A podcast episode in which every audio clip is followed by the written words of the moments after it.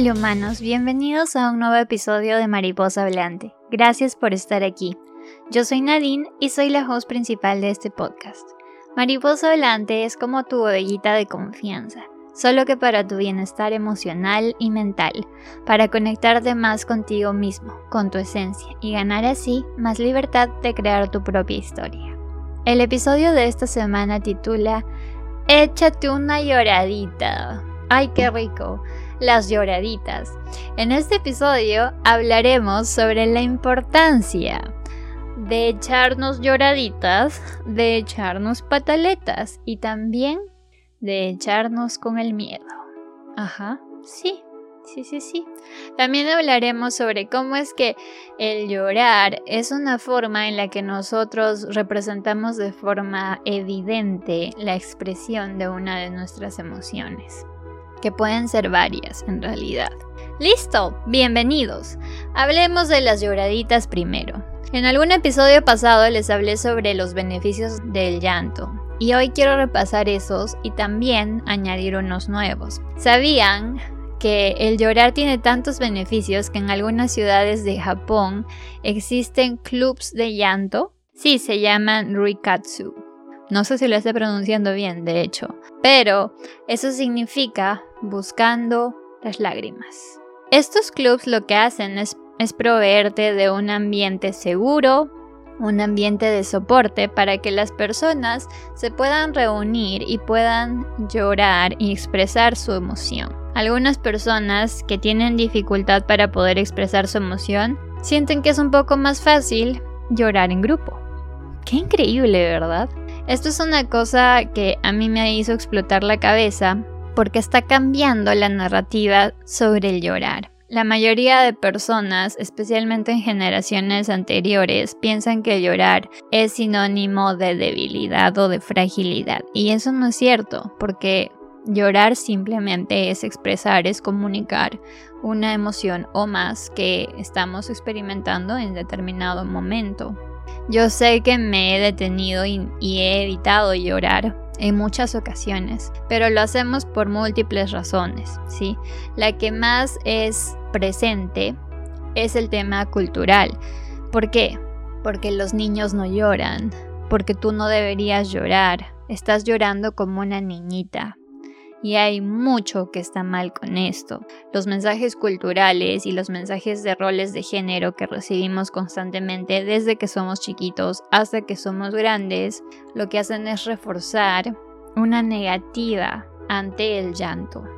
Y esto es completamente incorrecto porque el llanto no es que esté asociado completamente al ser mujer o niña y tampoco es que cree una inhabilidad para los hombres de poder llorar. Llorar es una reacción natural a este tipo de emociones que pueden ser miedo, tristeza, ira, asco. Y es que realmente cuando nosotros nos dejamos llorar, lo que hacemos es procesar y liberar estas emociones para que no se queden en nuestro cuerpo como una forma de trauma. Ajá. Sí. Si no lo sacas, se queda dentro. ¿Cómo? ¿En qué forma? No te puedo decir porque va a variar de persona a persona. Pero eso, mis amigos, se llama trauma. ¿Y cuándo se va a manifestar en tu vida? Nadie lo sabe, pero ahí está, y en algún momento lo va a hacer. La investigación ha demostrado que el llanto ayuda a poder restaurar nuestra regulación emocional, es decir, te calma y también restaura el equilibrio, no solamente emocional, sino también físico, lo que en realidad ayuda a sanar. Nuevamente, no solo física, sino también emocionalmente. Les doy 10 beneficios de lo que el llanto puede darte. Primero, activa el sistema parasimpatético que te ayuda a poder consolarte a ti mismo, aunque no lo creas. Creo que ya lo dije en algún momento en uno de nuestros santos episodios, pero es por eso que los niños chiquitos, los bebés, los recién nacidos lloran, porque se están autoconsolando, ¿sí? Lo que hace también es controlar el dolor al liberar la oxitocina y endorfinas, que son hormonas que te ayudan a poder sentirte lo opuesto, que es bien, contento, alegre, satisfecho. Las lágrimas hacen algo súper increíble que ustedes les aseguro no sabían. Bueno, por lo menos yo no, quizás igual yo ustedes, pero yo no sabía que las lágrimas sacan, botan las hormonas del estrés. Sí, el cortisol, cuando nosotros estamos llorando, literal está saliendo, está siendo expulsado de nuestro cuerpo. Por lo tanto, reduce el estrés que estamos experimentando. Número 4. También permite que se liberen emociones que nos ayudan a restablecer el equilibrio y el balance emocional.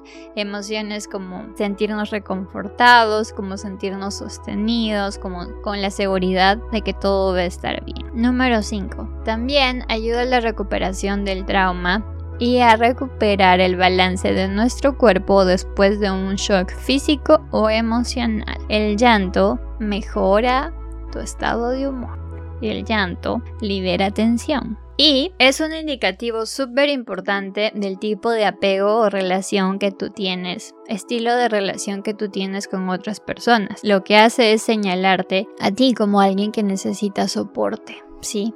Cuando uno está llorando es difícil poder ocultarlo y cuando uno llora, usualmente las personas se dan cuenta, tienden a buscar alguna manera de reconfortarnos o apoyar, ¿sí? Número 9. También tiene un efecto que induce el dormir y te ayuda a dormir mejor.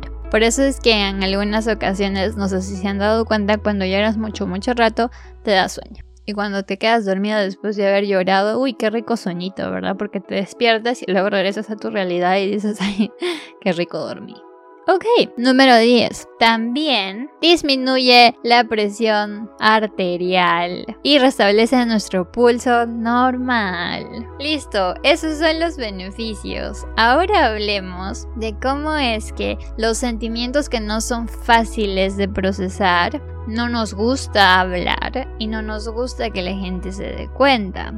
Por ejemplo, normalicemos el tener la intensa necesidad de estar solos y desconectarnos. Ojo, con esto estoy diciendo que cuando tú tienes ganas de llorar, está perfecto. Si tú necesitas que alguien te acoja, si tú necesitas que alguien te reconforte, no hay problema, pero si necesitas estar solo, está perfecto también. No necesitas quedar conectado, no necesitas quedarte donde toda la gente te está mimando y te está diciendo que ya no llores, porque expresar las emociones no se trata de eso. Es normal sentirte perdido, sin dirección y hasta cuestionar el propósito de la vida, porque ese es el pico de las emociones, porque así es como se ve, porque así es como se siente.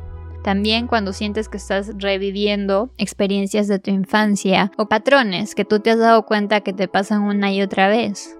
Ese eres tú sintiendo tus emociones a flor de piel. Al mismo tiempo, cuando tú te sientes increíblemente sensible a tu propia energía y a la energía de los demás, estás en medio de un tránsito emocional. Es normal, no tiene nada de malo, date ese espacio. A veces te vas a sentir incómodo alrededor de gente negativa. Es normal, no tienes por qué sentirte cómodo. Si normalmente puedes desarrollar indiferencia y quedarte en medio de gente negativa porque bueno, en fin, necesitas hacerlo, va a haber momentos en los que no vas a poder no vas a sentir que quieres, que la incomodidad es demasiada. Entonces, es un buen momento para normalizar eso y decir, bueno, necesito retirarme de este ambiente. Va a haber momentos que son súper random en los que tú vas a sentir mucha ira o mucha tristeza. Es normal. No es fácil, sí, es complicado. No siempre lo vas a entender, pero es normal. Pasa, es entendible. Va a haber ocasiones en las que tú vas a estar lo suficientemente vulnerable para no querer ningún tipo de small talk, que es básicamente el hola, ¿cómo estás? ¿Ha llovido, no? ¿Qué tal el clima? O los chismes. Hay días en los que sí, estás listo para eso y no hay problema, pero va a haber días en los que el small talk o los chismes te van a llegar a la punta del pelo y no vas a querer escuchar absolutamente nada de nadie y no vas a querer hablar con nadie. No te va a interesar cómo están los demás. Y está bien, eso no te hace mala persona. Eso te hace un ser humano. Y un ser humano que necesita su propio espacio. Un ser humano que está pasando por una transición emocional y ese tránsito solamente lo puedes atender tú. Ese espacio solamente te lo puedes dar tú. Siguiente. También es posible que de un momento a otro tus patrones de sueño, la forma en la que tú duermes, sean un poco cambiantes, se vuelvan no tan predecibles como antes y estén por aquí. Va a haber días que tengas más sueño, va a haber días que tengas menos sueño. ¿Por qué? Porque estás viviendo una emoción o más a flor de piel. Y es normal, tu cuerpo, tu mente está trabajando de una forma que no es la del día a día, no es rutinaria, ¿sí? Es normal no te hace un flojo, no te hace alguien que es débil y mucho menos alguien que no sabe cómo manejar su vida. Todo lo contrario, hay que darnos espacio para eso. Y por último, un intenso deseo de hablar por ti mismo. No sé si te has dado cuenta, hay días en los que tú dices, esto me parece mal y quiero decir algo al respecto y la verdad me llega a la punta del pelo lo que piensan si me dicen que sí, si me dicen que no, si me apoyan o no me apoyan, lo voy a decir y ya, quiero decirlo, quiero decirlo, quiero decirlo. Es normal, no es que vas a tener ese deseo todo el tiempo y si es que por sí ya eres una persona bastante opinionada y que tiene mucha facilidad de decir su opinión, entonces solamente déjate ser, no le temas a los errores, no le temas al que pasará, ¿sí? En tanto tú te des el espacio para sentir y experimentar de forma completa tus emociones, vas a poder darte el mismo espacio para tomar decisiones sobre lo que tú quieres hacer, dejando las voces exteriores detrás de la puerta. Y eso va a ser bonito, va a ser muy bonito. Les explico un poco más cómo es que esto es súper importante normalizarlo, porque es que cada vez estamos más llenos de esta idea en la que es mejor que nuestra vida sea perfecta, es mejor que nosotros, a pesar de las malas cosas que nos pasen, siempre seamos positivos y cancelemos a todo lo negativo. No se trata de eso, ¿sí? Sentirnos inseguros, sentir que no estamos sintiendo las cosas más placenteras, es parte de la vida, es parte del ser humano, es parte de este camino. Y es la única manera en la que vamos a poder encontrar quiénes realmente somos, porque los únicos que podemos atendernos somos nosotros. Sí, podemos tener una familia súper supportive, podemos tener una pareja que siempre esté ahí para nosotros, pero nunca lo que ellos nos den se va a comparar a lo que tú te puedes dar a ti mismo. ¿Sí? Entonces, Filtra los comentarios de los demás cuando cuestionan, critican o en fin tienen opiniones sobre cómo tú te atiendes a ti mismo. Lo más importante es que tú estés seguro que te estás atendiendo a ti mismo y que te estás dando ese espacio. Porque las experiencias de la vida para muchos van a ser dolorosas, fáciles, y eso no significa que la tuya valga menos, eso no significa que la tuya tenga menos crédito. Si para ti es difícil algo que para persona X no fue difícil, no interesa, para ti es difícil y punto. Y tú vas a atender esa experiencia y te vas a permitir vivirla en cada segundo de la manera en la que tú creas que sea la mejor para ti. ¿Sí?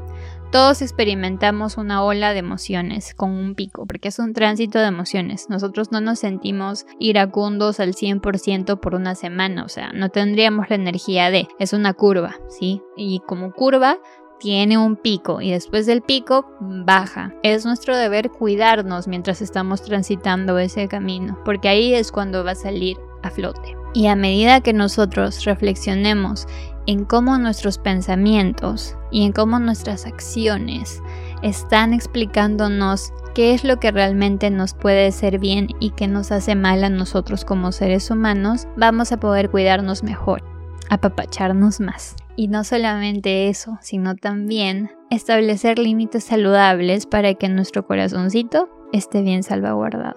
Cuando tú sientas que ya no quieres escuchar algo, o que ya no quieres considerarte dentro de algo, sal. Así de simple. Porque no es tu trabajo el complacer a los demás, no es tu trabajo el estar ahí para que ellos se sientan felices, tu trabajo es estar consciente de ti, tu trabajo es estar conectado con tus propias emociones y sentirte apapachadito. Bueno, eso va a ser tu bienvenida a tu libertad emocional. ¿Y da miedo? Sí, pero necesitamos tomar responsabilidad por nosotros mismos, tener compasión con nosotros mismos en todo este proceso. Y nosotros vamos a crear nuestro propio camino. No es un destino, no es un plano en el que tú sabes perfectamente lo que tienes que hacer. Tú lo creas, tú lo decides. Pero si tú no lo decides y si tú no lo creas, vas a estarle dando el control a otras personas a tu alrededor o quizás en la misma sociedad y el sistema. Eso es todo. Les quiero mucho, les mando un abrazo gigante y que tengan una bonita semana. Bye.